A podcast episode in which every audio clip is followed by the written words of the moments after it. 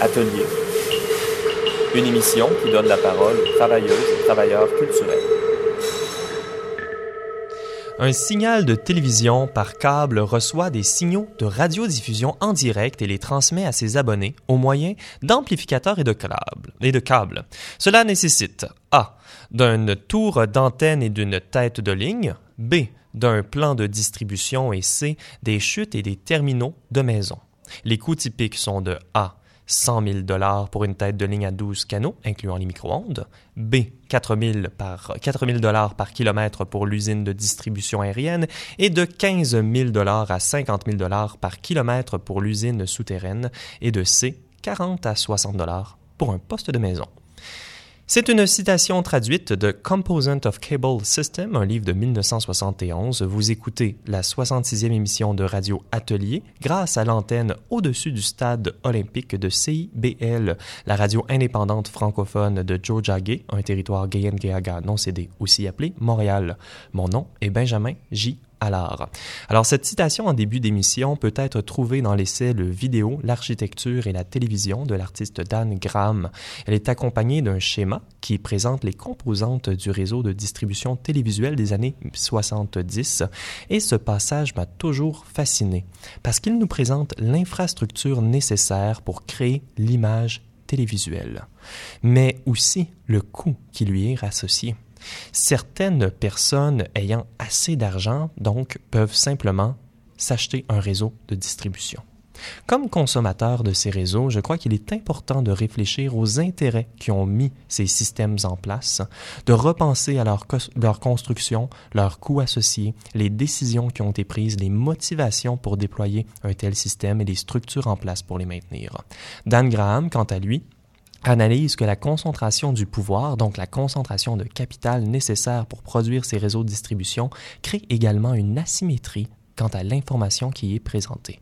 Il exploite l'aspect commercial de la télévision plutôt que son aspect existentiel. Cela dit, un système par câble pourrait également offrir la possibilité de rétroaction, un système décentralisé à double voie dont les usagers pourraient autodéterminer et contrôler. Bien sûr, nous avons maintenant l'Internet et la balado-diffusion, mais l'analyse de nos systèmes de distribution reste pertinente et cette semaine à Radio Atelier, nous parlons de structures autogérées, de recherche, de spéculation autour de ces systèmes. Nous avons d'abord Myriam Ginestier du studio 303. Alors bonjour Myriam. Salut Benjamin. Alors, avec le cabaret Tollé dont nous allons parler plus tôt, on revendique vraiment un espace alternatif. Mm-hmm. On a Sonia Zlatonova. Alors, Sonia, tu es allée euh, au centre d'exposition de l'Université de Montréal faire travailler des scientifiques et des artistes ensemble, ou du moins voir une exposition qui les faisait travailler ensemble. Donc, c'est une sorte d'autodétermination artistique. Oui, c'est un projet de l'AICHIP dont je vous parlerai un peu plus euh, profondément tantôt. Mais donc, euh, est, c'est des artistes qui ont été couplés avec des bioéthiciens. Et finalement, nous allons terminer avec Roxane Alary du studio XX. Bonjour Roxane. Bonjour. Alors, euh, créer un espace comme le studio XX, euh, c'est un espace alternatif féministe. Avec un espace de la sorte, on peut vraiment penser une communauté de manière très concrète. Oui, et c'est d'ailleurs la communauté qui euh, utilise nos ressources au quotidien. Alors, c'est le plan pour l'émission de ce soir et le commissariat sonore cette semaine est une capsule qui surfe sur les courants océanique à bord du Trans-Pacific Express. La musique a été sélectionnée par le DJ organisateur Brent Lynn, qui a fondé Trans-Pacific Express pour faire la promotion du hip-hop, R&B, disco et acid house de l'Asie de l'Est, un genre qui pourrait être mieux décrit et exprimé par le city pop. Nous commençons par le funk japonais des années 80 avec l'iconique Plastic Love de Maria Tekushi, une pièce avec plus de 40 millions de vues sur YouTube et selon le magazine Vice, la meilleure chanson pop au monde elle présente parfaitement la signature du city pop, une combinaison de mélancolie et de propulsion qui a du groove.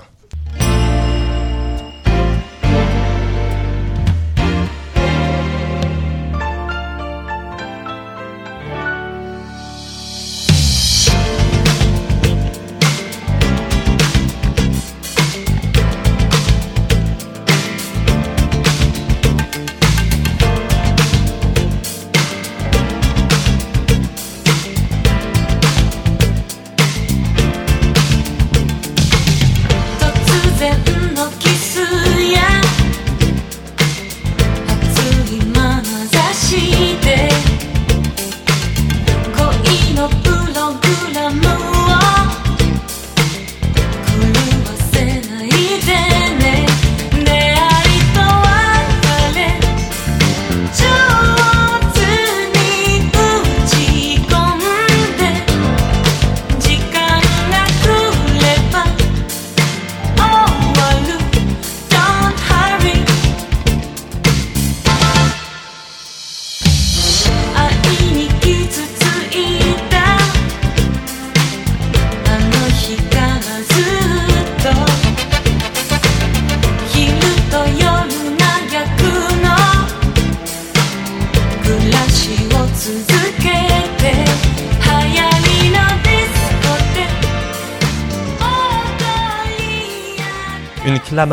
protestation ou un mouvement collectif d'indignation, c'est la définition du terme tollé et c'est dans cet esprit que le studio 303 organise le cabaret tollé qui se déroulera le samedi 30 novembre prochain. Pour en parler, Myriam Genestier est avec nous. Bonjour Myriam. Salut.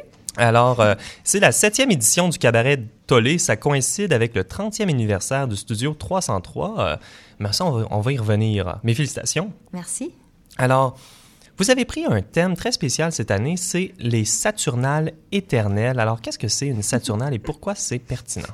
c'est pas toujours évident de trouver les thèmes, mais cette année, comme c'est notre 30e anniversaire, on a comme un grand thème de retour du de Saturne.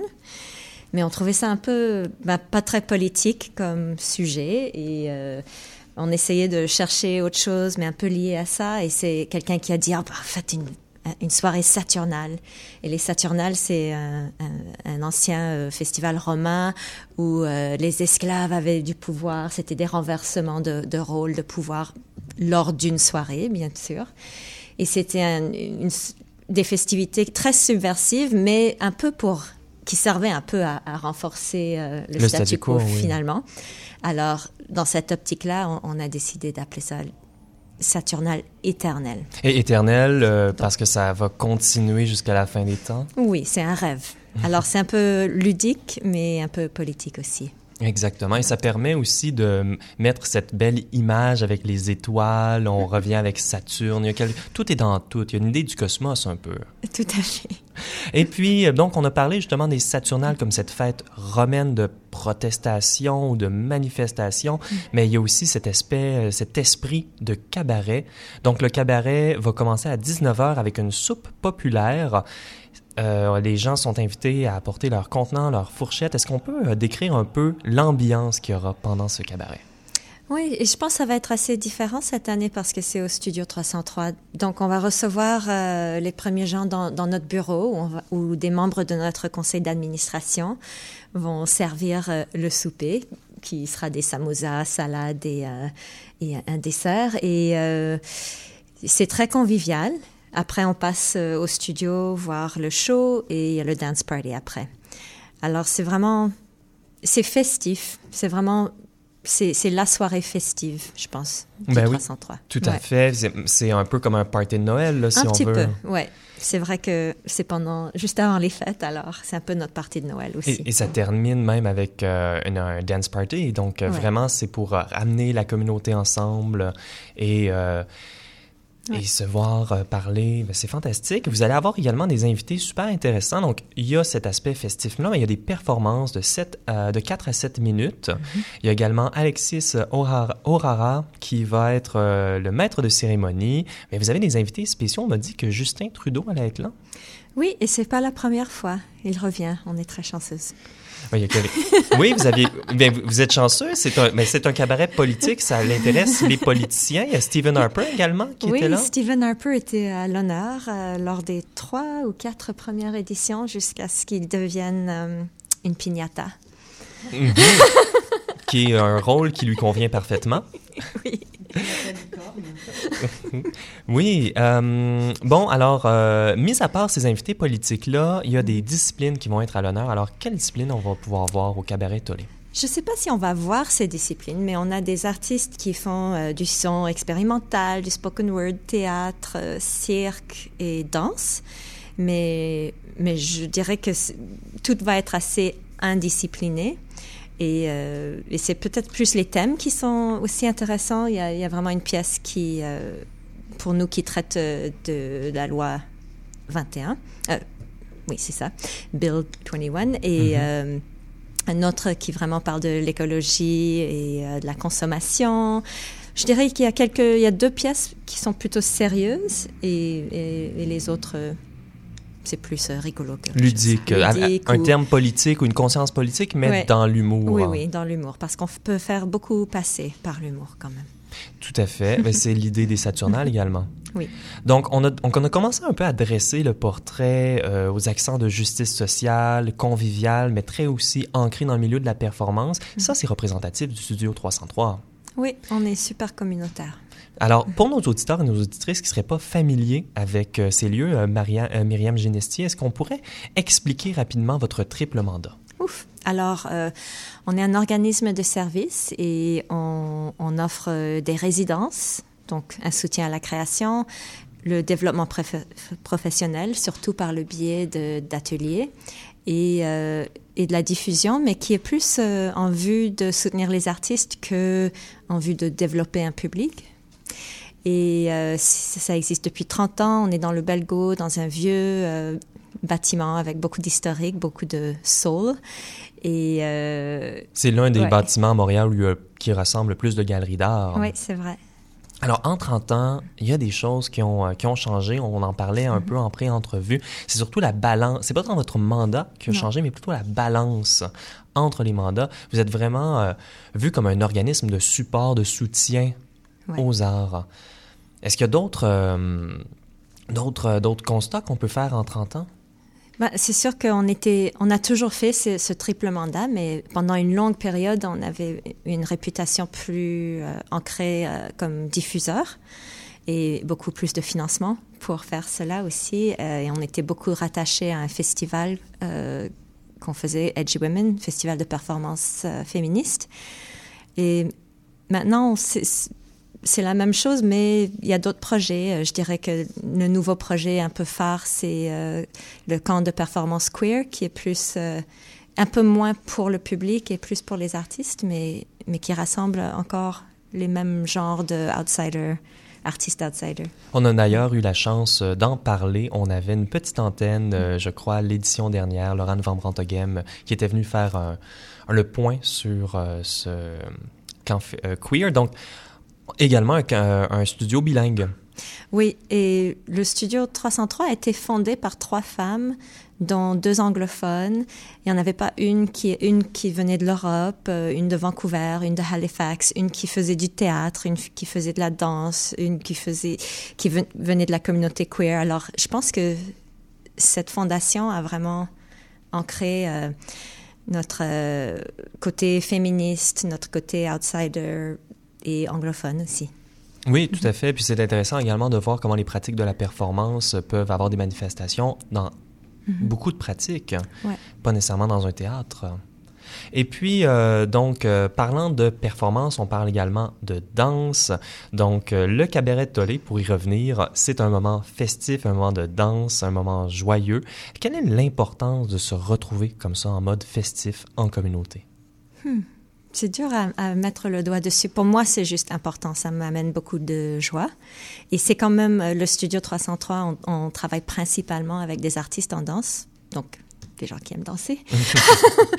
Ça serait un peu, un peu triste d'avoir une fête sans, sans danser après. Et moi, j'ai j'ai recommencé à faire euh, DJ aussi pour euh, des lesbiennes ménopausées et leurs amis lors de mes soirées Hot Flash. Alors, j'ai très, j'ai très hâte aussi. Je vais passer euh, une playlist et c'est quelque chose qui me, qui me plaît beaucoup ces jours-ci aussi. Oui, et c'est également une opportunité pour euh, lancer euh, quelque chose aussi de très important pour n'importe quel centre autogéré, c'est votre encan. Oui. Alors, ouais, c'est vrai. Alors, comment ça se déroule, cet encan? C'est un encan qui est complètement euh, en ligne et ça s'est lancé le soir euh, du cabaret Tolé et ça va jusqu'au 15 décembre et c'est un encan aussi qu'on- où on choisit des commerces et des organismes qui ont des valeurs qui se rapprochent à les nôtres et, euh, et on peut acheter des choses euh, moins chères ou prix, prix complet et ça vient soutenir euh, nos artistes en résidence et nos euh, bourses d'études aussi pour les artistes. Et euh, c'est Ouais, on peut avoir comme euh, home haircut party pour trois personnes, euh, aiguisage de couteaux. Ah, donc ça va Euh, vraiment dans tous vraiment- les sens. oui. hein.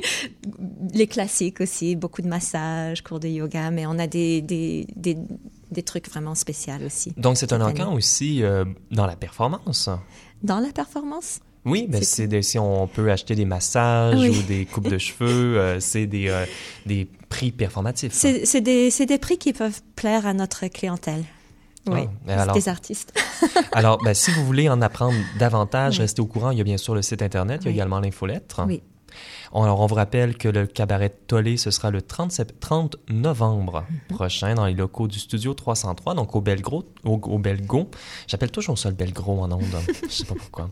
372 rue Sainte-Catherine-Ouest à Montréal. C'est 10 euh, à 20 dollars comptant selon vos moyens, mais personne ne sera refusé par manque de fonds. Et on aimerait également dire que l'espace est accessible aux personnes à mobilité réduite. Pour plus d'informations, on mettra le site Internet du Studio 303 sur notre propre site Internet en note d'émission au radioatelier.ca. Myriam, merci beaucoup d'être Merci beaucoup. Donc, on retourne en musique avec un extrait de Midnight Pretenders par Tomoko Aran, une pièce qui rappelle le sentiment de vide malgré l'émerveillement, comme décrit par Walter Benjamin. Mais ici, nous ne sommes pas à Paris, mais dans les arcades tout aussi éblouissantes du centre-ville de Shibuya.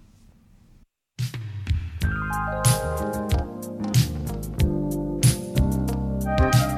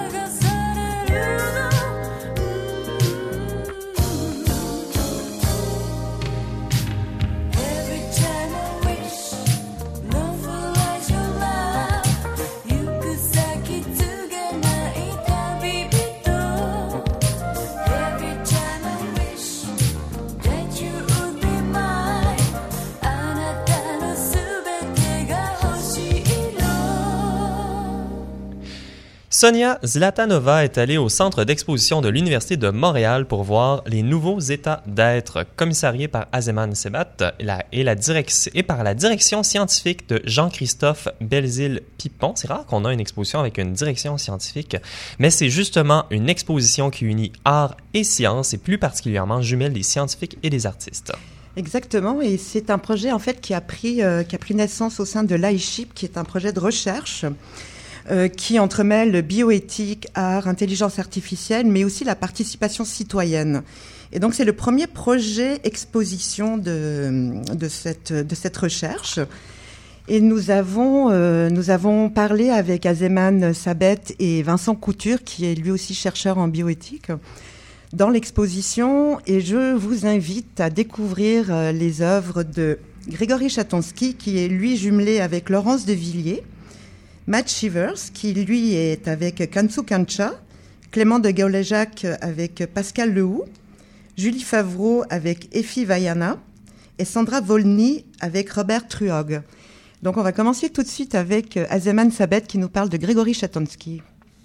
Ces œuvres-là ont été co-construites aussi euh, avec un dialogue qui a été mhm. fait euh, avec euh, des bioéthiciens et des bioéthiciennes. Euh, donc, c'était l'idée de créer une espèce de dialogue euh, transdisciplinaire, mhm. si on veut, pour euh, amener comme à réfléchir l'art, mais aussi la bioéthique sous des, mhm. nouveaux angles, puis ouvrir des portes aussi mhm. pour créer de dialogue, mais un dialogue public aussi, sur des enjeux qui sont très contemporains puis qui nous touchent. Et puis, oui, auquel on n'a pas accès vraiment non plus. Aussi, surtout. Puis, puis partager aussi le travail de, de, très plus formel, si on veut, plus théorique, là, de, de bioéthiciens et de bioéthiciennes. Puis euh, Grégory Chatonsky a travaillé avec Laurence de Villers. Son texte, c'est sur la, la passabilité. Donc, c'est-à-dire la capacité euh, que d'être affecté par quelque chose, de mm. ressentir de la peine ou de ressentir mm.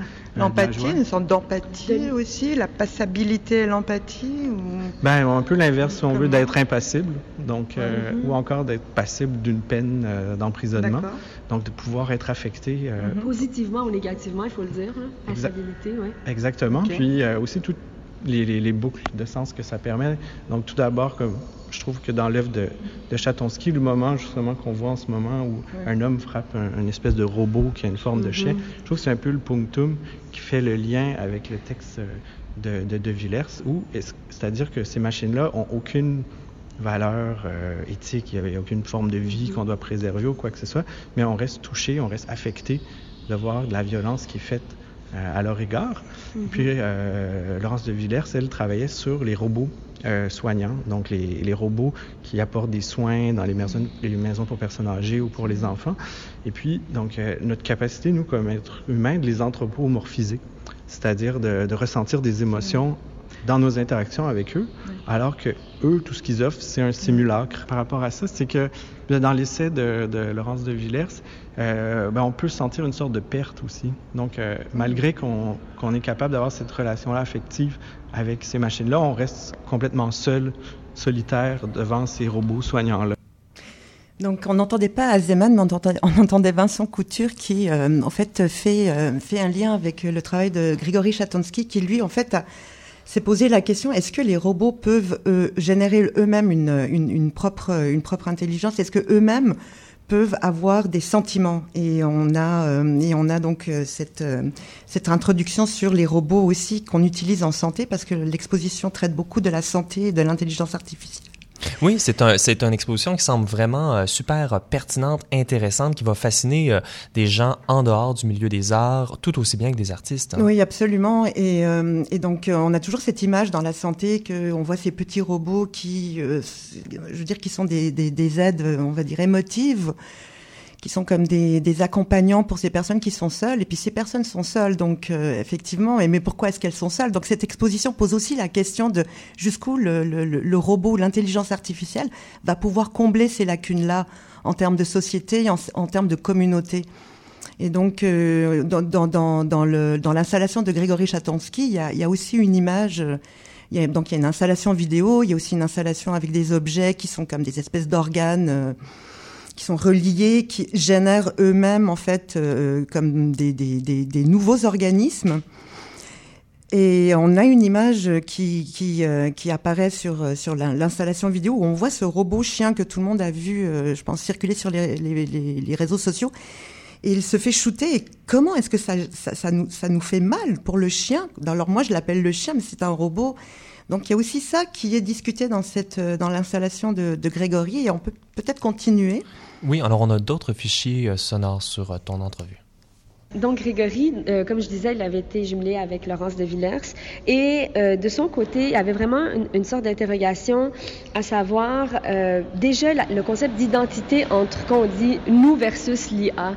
Euh, cette espèce de scission euh, initiale, il la remet en cause euh, en présentant donc une installation en deux environnements. Euh, dans lequel il y a donc des impressions 3D euh, qui sont prises du corps humain, mais qui ont été, euh, disons, modifiées. Donc, cette espèce de corps fragmenté qui est relié par un, un réseau de fils électriques, eh bien, c'était pour lui une façon déjà de, de, déjà en fragmentant le corps, on a une fragmentation du principe d'identité. Et c'est un corps qui est pas exactement humain. Quand on le regarde, il est, disons, métamorphique. J'aime beaucoup l'idée du corps organe. Mm -hmm, tout à fait. Il y a un petit côté corps organe euh, mais là, c'est vraiment l'enveloppe extérieure du corps qui est mise de l'avant aussi. Euh, le, plus grand organe du corps, c'est la peau. Donc, effectivement, c'est un, c'est un ouais. corps organe. Et en dessous, donc, de cette, euh, de cette espèce de structure en aluminium, avec beaucoup de jeux de transparence, ce sont des écrans qui présentent, en fait, des modulations visuelles. qui, c'est en fait une intelligence artificielle qui a été nourrie à travers des bases de données policières, plus précisément des bases de données euh, dans lesquelles il y a euh, des empreintes digitales, des empreintes de chaussures, des empreintes d'iris, des empreintes de cheveux, des, des, tout mhm. plein d'éléments qui, en mhm. général, euh, facilitent l'identification de certaines personnes. À travers l'algorithme, évidemment, créé par l'artiste, donc c'est quand même, c'est pas l'intelligence artificielle tout seul qui fait tout, uh-huh. mais ça donne des, des nouvelles empreintes, des, des, nouvelles formes mixées, que cet œil-là, comme vous pouvez le voir, peut-être il existait dans la première image, mais il est porté à se, à se modifier et à devenir autre et à devenir un autre œil. Et, en fait, ce n'est que fluctuation d'identité. Et donc, encore une fois, à travers ces images-là, ce principe d'identité euh, est, complètement mis à mal. À qui appartient ce corps humain? Est-ce que c'est un robot en formation? Est-ce que c'est un humain auquel se sont attaqués les robots? là, la fiction, elle est en fait consolidée par cette vidéo-là, dans laquelle on voit des scènes un peu de la vie quotidienne, comme ça, euh, à Paris, euh, tout va bien, les gens font vague à leur occupation, mais quand même derrière un certain écran de fumée euh, euh, qui amène une, touche d'inquiétude, je dirais. C'est en noir et blanc. Il y a des sous-titres qui apparaissent euh, et qui sont en fait des tentatives de, l'intelligence artificielle de décrire les images, mais qui, dérivent en fait vers d'autres espaces qu'on pourrait imaginer, nous, comme étant une sorte d'inconscient de l'intelligence artificielle lui-même. Donc voilà, et, ça, ça nous emmène vers la question de est-ce qu'il est possible de créer une intelligence artificielle éthique? Qui pourrait en fait, elle, résoudre des problèmes qui seraient beaucoup plus grands que nos propres profits à nous en tant que simple individu mortel. Donc on se déplace euh, dans l'exposition pour voir l'œuvre de Matt Shivers. Euh, mettons que moi je vais construire une machine qui va comme tuer tout le monde. Ben, c'est ça. Donc, c'est la vie humaine qui est en jeu. C'est celle qui est au cœur aussi de la réflexion de la bioéthique. Puis ce qui est intéressant avec l'œuvre de Matt Shivers, puis son travail avec euh, Kansu Kansa, c'est qu'il questionne justement cet humain-là. Est-ce que c'est un humain, un espèce d'humain au-dessus du royaume de la nature, ou au contraire, c'est un humain qui est juste une forme de vie parmi tant d'autres à l'intérieur d'un écosystème qui est la vie sur Terre?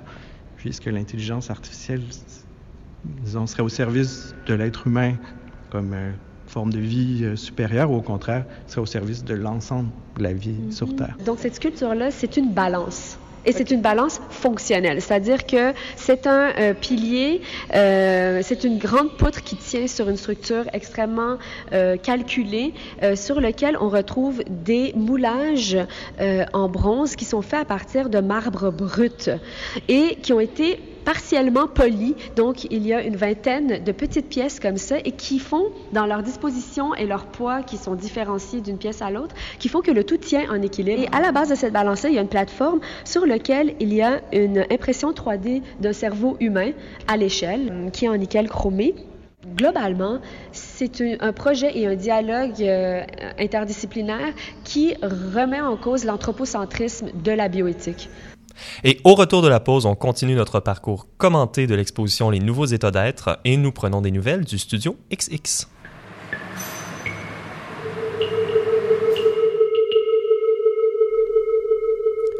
Vous écoutez Radio Atelier, l'émission des travailleurs et travailleuses culturelles, votre magazine radiophonique en art actuel en direct du CIBL 1015 Jojage Montréal. Vous pouvez visiter le radioatelier.ca pour nous réécouter ou en apprendre davantage sur les sujets qu'on a traités en ondes. Radio Atelier est aussi sur votre application de balado-diffusion préférée.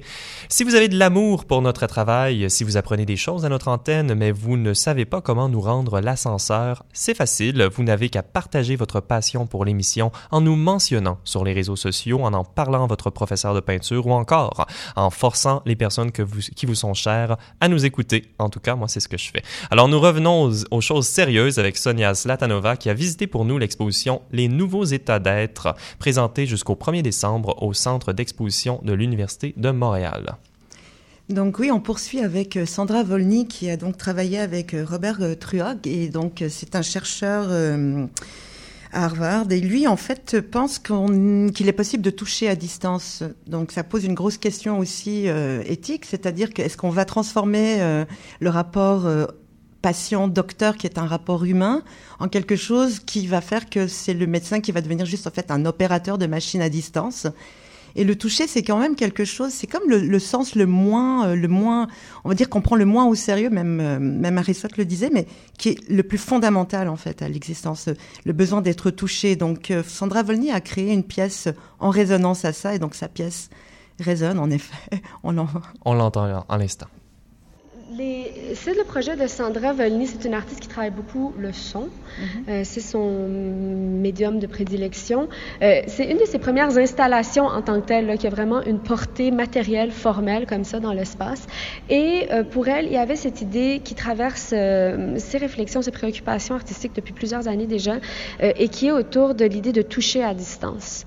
ce principe de toucher à distance qui, dans ce dialogue qu'elle a eu avec Robert Truog, donc bioéthicien, euh, directeur de, bioéthique à Harvard, médecin également, euh, praticien, euh, qui, donc, les deux ont, abordé cette question-là aussi de, du fait que les, les dispositifs qui commencent à, habiter le paysage médical et qui sont investis par l'intelligence artificielle, il y a une question à se poser. Est-ce qu'ils sont en train d'aider les médecins à avoir plus de contact avec les, les patients ou est-ce que les médecins sont devenus un peu les opérateurs de machines qui deviennent les premiers points de contact avec euh, les patients. Donc, ça tourne autour de ça. historiquement, le toucher, euh, bon, c'est c'est un élément assez important de la médecine, c'est le toucher qui rassure, c'est le toucher, c'est de palper, palper le pouls. Puis avec donc l'arrivée de tout plein de technologies, il y a une distance qui s'est créée entre le médecin et puis le patient dans sa relation. Puis la question, est-ce que l'intelligence artificielle ne va pas augmenter cette distance-là. Mm-hmm. Donc, est-ce que ça va pas devenir juste une, interface de plus entre deux personnes?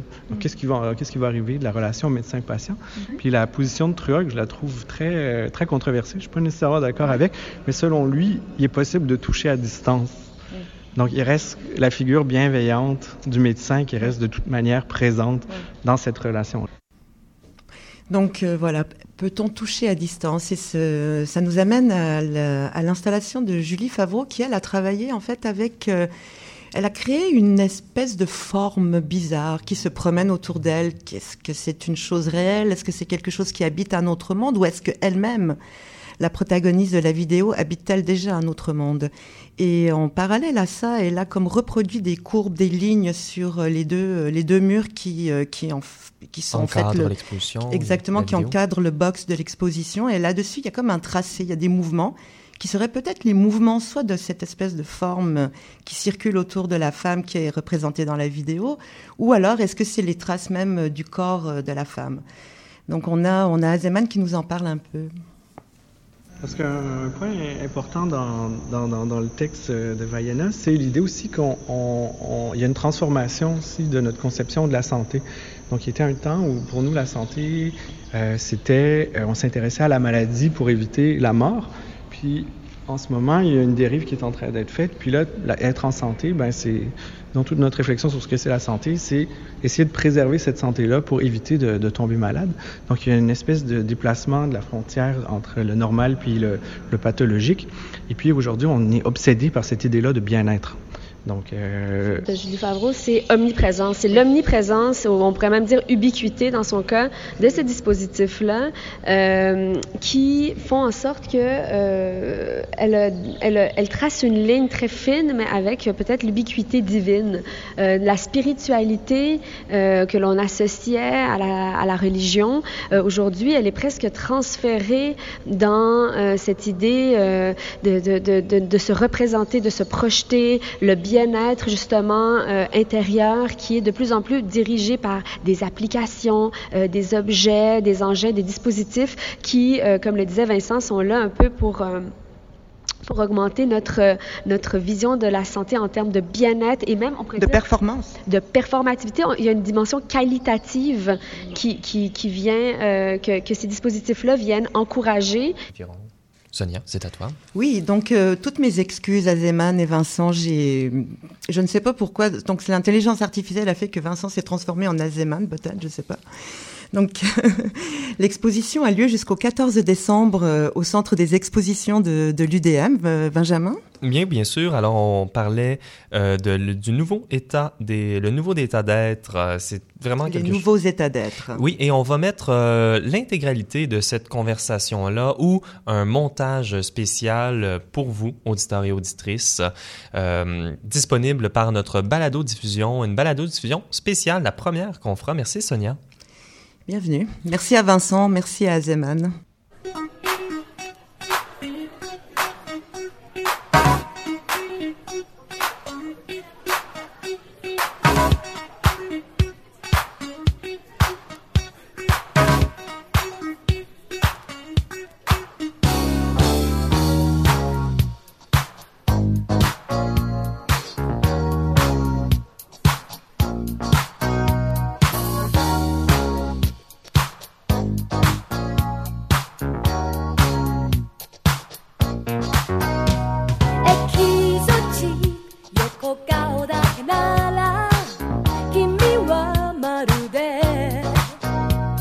it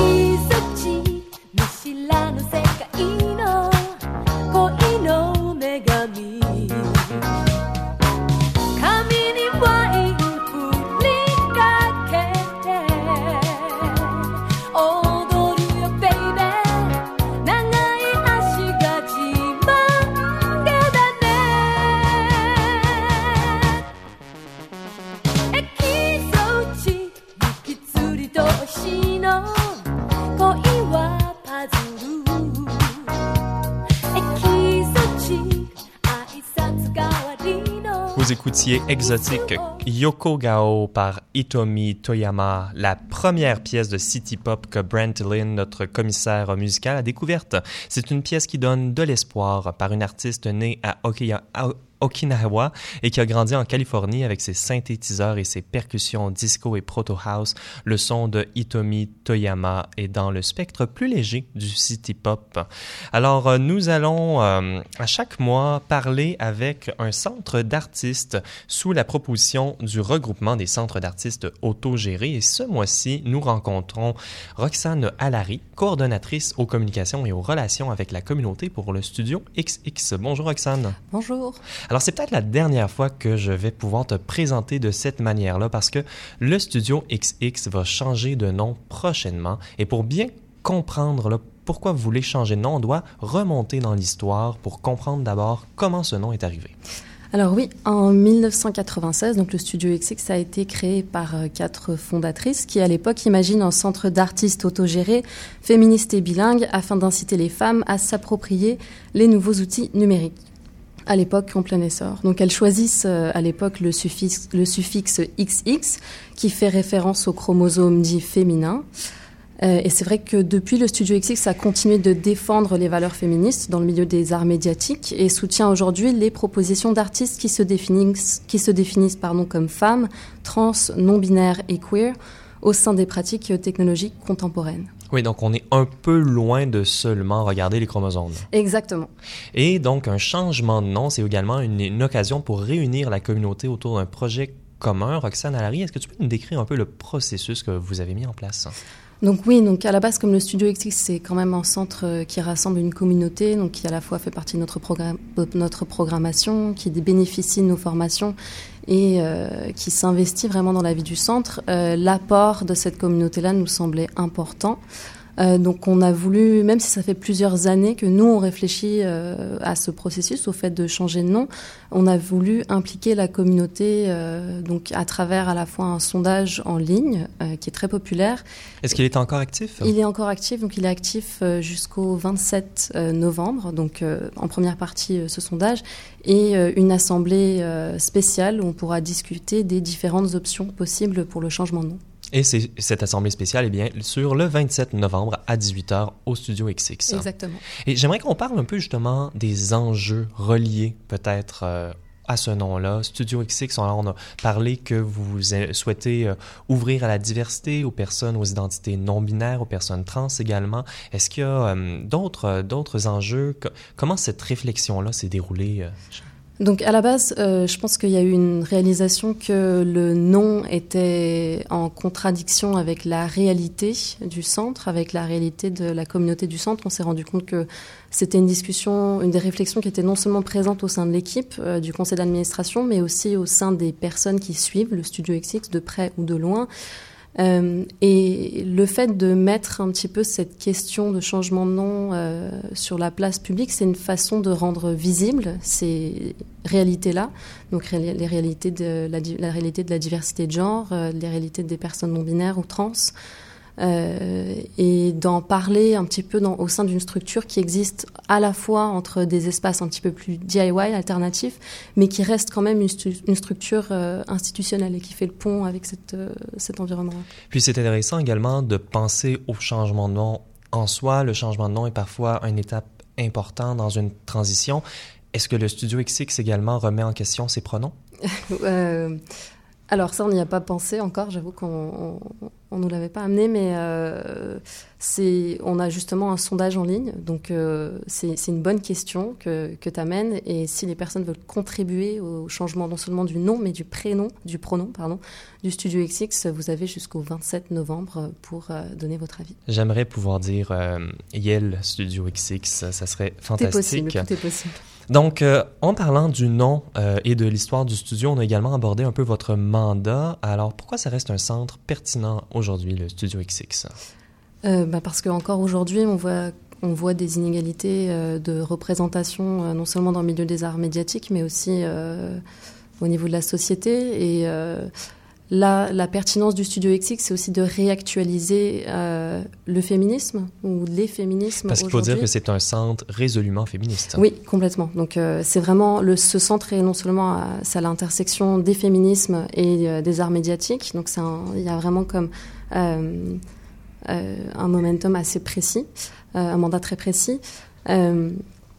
Mais euh, je pense que on se rend peut-être moins compte euh, au sein même de la structure du Studio XX parce qu'on prend pour acquis ces valeurs-là qui sont toujours réactualisées euh, dans notre centre, mais ça reste des questions de société qui sont euh, qui restent toujours pertinentes. Oui, qui sont très très importantes. Et puis euh, j'écoutais en préparation de cette entrevue euh, sur votre page du mandat, il y a une petite vidéo avec les fondatrices du centre et l'une d'elles, je ne me rappelle plus laquelle malheureusement, disait en, quand on a fondé le centre, on cherchait à imaginer la place des femmes ou la place peut-être du féminisme maintenant dans l'univers numérique.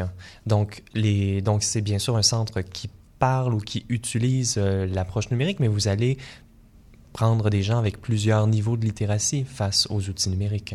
Oui, et ça c'est peut-être un autre aspect qui vient euh, mettre de l'avant la pertinence du Studio XX, c'est que les gens qui viennent euh, non seulement diffuser leur travail, mais aussi apprendre, euh, se sentent à l'aise au centre, euh, donc dans, notre centre d'artistes. Et ça, c'est quelque chose que qu'on entend souvent chez nos membres euh, et qui nous tient à cœur et qui, je pense, est très pertinent. C'est pertinent de montrer une porte d'entrée vers les arts numériques, vers un apprentissage de ces technologies-là.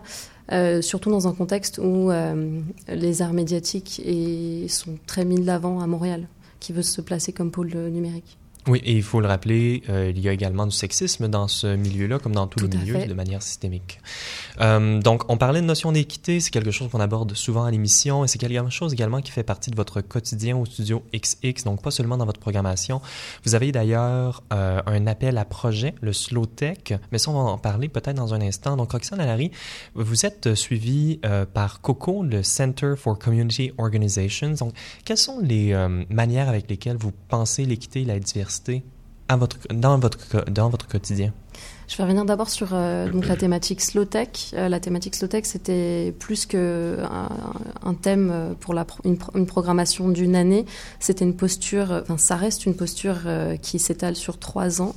Et le but, c'était non seulement de, de, parler de thématiques euh, qui sont liées à la question d'interaction, d'environnement. Euh, et de temporalité, euh, mais aussi de les ancrer, nous, dans notre culture, euh, art, enfin, dans la culture du centre, dans la vie du centre. Donc, euh, on, a, on est suivi par Coco, on a suivi no no notamment une formation sur l'horizontalité. Pour, on, on, a un titre qui, on a un organisme qui fonctionne dans le cadre d'une structure horizontale. Donc là, ça nous a per vraiment permis de. Une des manières, peut-être, une des pratiques horizontales que vous avez mis en place, c'est d'enlever le titre de directrice. Oui, exactement. Il n'y a pas de directrice au Studio XX. Il y a plusieurs coordonnatrices euh, qui euh, sont un peu le leader dans, dans, leur domaine et on est en interaction euh, au quotidien. Et ça, ça permet justement pour expliquer un peu à nos auditeurs et nos auditrices les pratiques horizontales, de euh, ou de repenser les hiérarchies euh, au sein d'une organisation sans qu'il y ait un leader, un boss qui soit de manière autoritaire euh, sur, sur toutes les autres. Mais il y a également des petits détails que vous faites que je trouvais super intéressants. Est-ce que tu peux nous en partager quelques-uns? oui, donc la culture slow tech, c'était aussi simplement donc de un petit peu en, réaction un peu à la culture du burn-out qui est assez présente dans le milieu culturel, de simplement euh, prendre le temps de manger ensemble, de donner de meilleures conditions non seulement euh, aux artistes, mais aussi aux travailleuses euh, qui font vivre et font fonctionner le studio XX.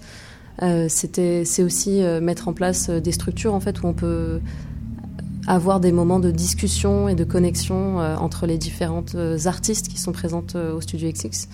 Euh, et ça, ça a vraiment comme changé euh, non seulement nous, notre relation, euh, notre écosystème au sein de l'équipe, mais aussi notre manière, manière d'accueillir les artistes. Oui, alors parlons-en justement de votre accueil des artistes et par le biais de cette, ce nouvel appel à projet, le Slow Tech. Ça l'amène à repenser votre centre, mais ça vous permet également de continuer votre réflexion au sein de l'équipe. On a parlé des trois thématiques, environnement, temporalité et il m'en manque un. Interaction. Interaction. Fantastique. Alors, euh, oui, qu'est-ce que vous cherchez à accomplir? Comment on peut connaître davantage euh, ce, que, ce que vous voulez faire avec ça? Je pense qu'il y a eu un certain constat au moment de l'élaboration de cette posture, qui était le sentiment un petit peu d'aliénation dans un contexte de crise environnementale, de quelle est, nous, notre place à titre d'organisme en art médiatique. Euh, donc, quelle est notre euh, Est-ce qu'on peut avoir une, voix critique euh, nous-mêmes vis-à-vis de, ce qu'on met de l'avant en termes de pratique? Est-ce qu'on peut faire des arts médiatiques de façon éthique Donc, on a amené un petit peu ces trois thèmes, donc l'environnement vraiment lié à l'empreinte écologique et, la question, si on l'a ouvert un petit peu pour penser à dans un certain système économique, comment est-ce qu'on ralentit la cadence euh, donc ça, c'était tout ce qui était la, ligne temporalité et comment est-ce qu'on vient revaloriser euh, le lien non seulement aux écosystèmes, mais aux autres humains. Oui, ça, c'est les interactions aussi de l'écologie entre, entre tout ça. Et euh, donc, c'est vraiment pour promouvoir une culture du bien-être, de l'apprentissage aussi. Donc, est-ce que, est-ce que cet appel à projet-là, est-ce que, comment vous soutenez à ce moment-là, comment cette posture slow tech vous permet de mieux soutenir vos artistes? Euh, on accueille peut-être moins d'artistes, on les accueille mieux, on les paye mieux, euh, on mange avec eux simplement. euh, et c'est important de manger. Hein, oui, c'est important de, de, prendre cette pause. Euh, et euh, on. Moi, j'avais en tête un peu, euh, par exemple, on parlait, il y a présentement la résidence de Lucas La Rochelle. Et vous allez faire, euh, comme pour les dernières résidences que vous avez fait, des vidéos de ces euh, pratiques-là. C'est également une manière de mieux expliquer, de médiatiser leur travail. Oui, donc euh, l'idée, c'est donc chaque artiste en résidence, comment est-ce qu'on rend cette expérience comme une expérience d'apprentissage non seulement pour eux, mais aussi donc, et comment est-ce qu'on leur donne la meilleure visibilité possible Donc oui, ces vidéos, donc chaque artiste qui sont en résidence, on va un petit peu créer euh, une façon, une façon de vulgariser un petit peu le travail qui se fait au Studio XX pour le grand public, donc à travers des vidéos promotionnelles, et aussi de vulgariser leurs pratiques euh, dans le cadre d'ateliers euh, pour les enfants ou les adolescents, adolescentes. Donc on présente beaucoup d'ateliers, non seulement à Montréal, mais aussi dans ses environs, donc à Terrebonne, à Blainville. et ça, les artistes qui présentent leur travail au Studio XX sont en général très reconnaissantes, reconnaissants de cette opportunité d'apprentissage. Donc non seulement pour un, public qui est à l'extérieur du Studio XX, mais aussi pour elles et eux-mêmes. Mm-hmm. Alors, on rappelle Slow Tech que vous avez jusqu'au 12 décembre non, non, pas du tout. Je me 19 janvier. 19 janvier, donc vous avez plus de temps même pour présenter votre travail. Ça, c'est un cycle que vous allez continuer sur trois ans. Oui, complètement. Donc on a démarré euh, la première année de Slowtech euh, là en septembre. Euh, l'appel à projet a lieu pour la seconde année et ça va s'enchaîner pour une troisième année. Oui, tout à fait. Et Sonia Zatanova Oui, j'ai une petite observation. Ça va aussi avec le, le mouvement ralentir, l'idée du moins, d'être heureux avec moins, mais avec plus de temps. Oui, c'est assez drôle d'ailleurs parce qu'une des propositions euh, pour euh, le changement de Studio XX, c'est euh, Studio Plus Plus. donc on est aussi en réflexion à ce sujet-là. Oui, mais c'est intéressant aussi que ce changement de, long, de nom se fasse en correspondance avec repenser la manière avec laquelle vous travaillez.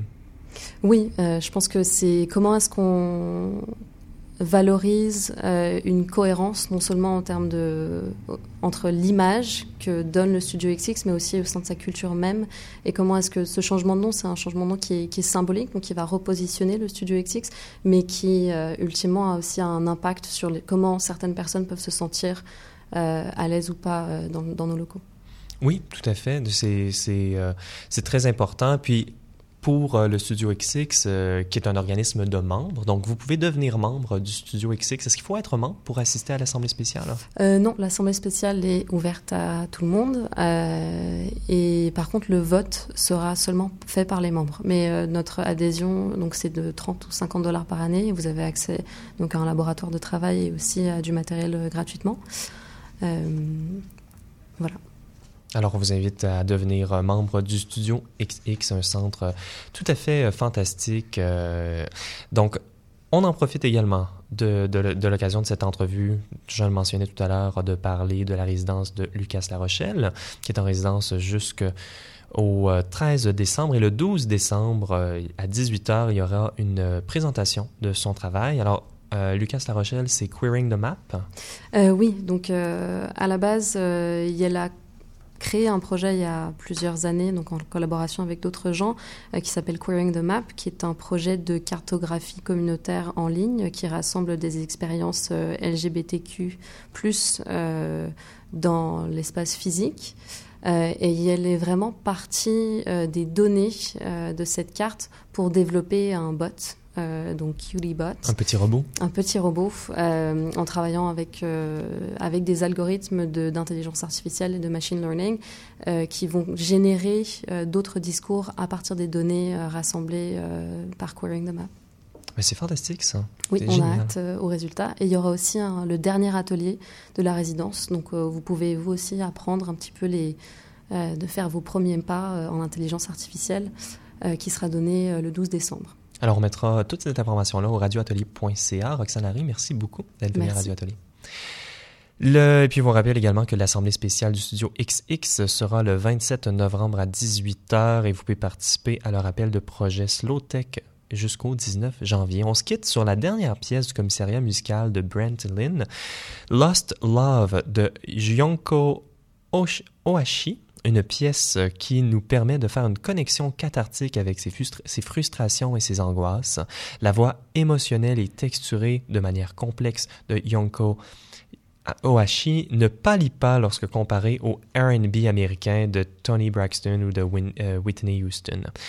J'espère que vous avez apprécié votre voyage musical à bord du Trans-Pacific Express. Alors, on va mettre des liens au radioatelier.ca pour en apprendre davantage et vous pouvez rester à l'affût de leur prochain événement. Vous aurez de grandes chances de m'y voir danser. J'étais à l'événement inaugural. C'était fantastique. Je m'appelle Benjamin J. Allard et vous écoutiez la 66e émission de Radio Atelier à CIBL. Je remercie toute l'équipe. Jenny Cartwright à la mise en onde, Véro Marangère aux communications et je vous souhaite une bonne, une bonne semaine et je vous dis à lundi prochain dès 18h.